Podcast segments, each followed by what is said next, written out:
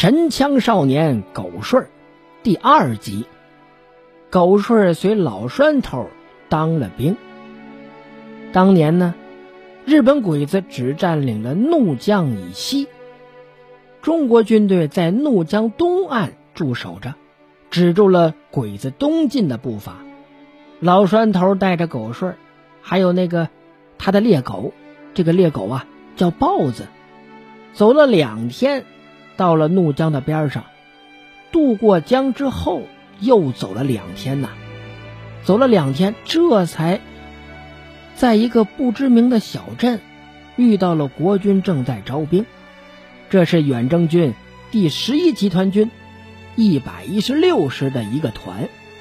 祠堂前的大槐树下边，一张八仙桌旁边坐着俩兵爷。老栓头牵着狗顺就挤上前，算我一个。哼，你，你，你要参军？多大了呀？一个兵爷就问。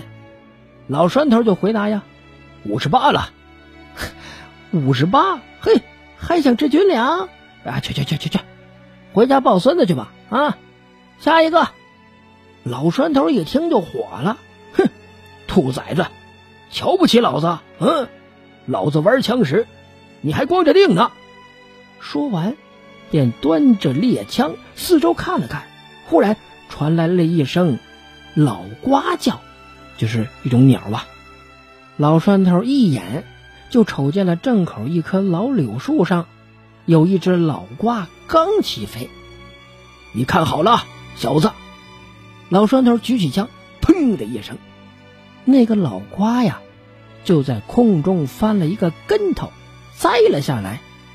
一旁看热闹的兵爷还有乡亲们呐，都不由得叫好：“呵，那登记那个兵爷呀，便目瞪口呆了啊！哎，这这这老头还还还真行啊！”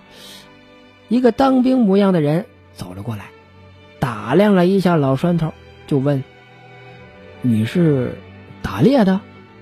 哪个村的呀？怎么想到要？”扛枪打仗了呢？啊！老栓头把四天前鬼子血洗村子的事儿，这么一五一十讲了一遍，然后就说呀：“长官，让我当兵吧，我们要报仇。”长官对登记的兵爷说：“哎，给他登上吧，告诉他到祠堂去领军装。”老栓头高兴的谢过了长官之后呢，拉着狗顺儿。牵着豹子就走了。嘿，等等！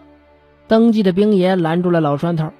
哎，当兵可不允许带狗啊！也好，嘿，晚上有肉吃了。哎，把狗啊牵到火房去吧，晚上就有狗肉吃了。老栓头又火了，哼！谁敢动我的狗一根毫毛，我就宰了谁。接着，他对狗顺说：“走，此处不留爷，自有留爷处。”兵爷看着长官，长官呢点点头，兵爷呀也不再说什么了。就这样，老栓头带着狗顺当了兵，还有他的那只豹子。老栓头后来才知道啊，那个长官就是团长。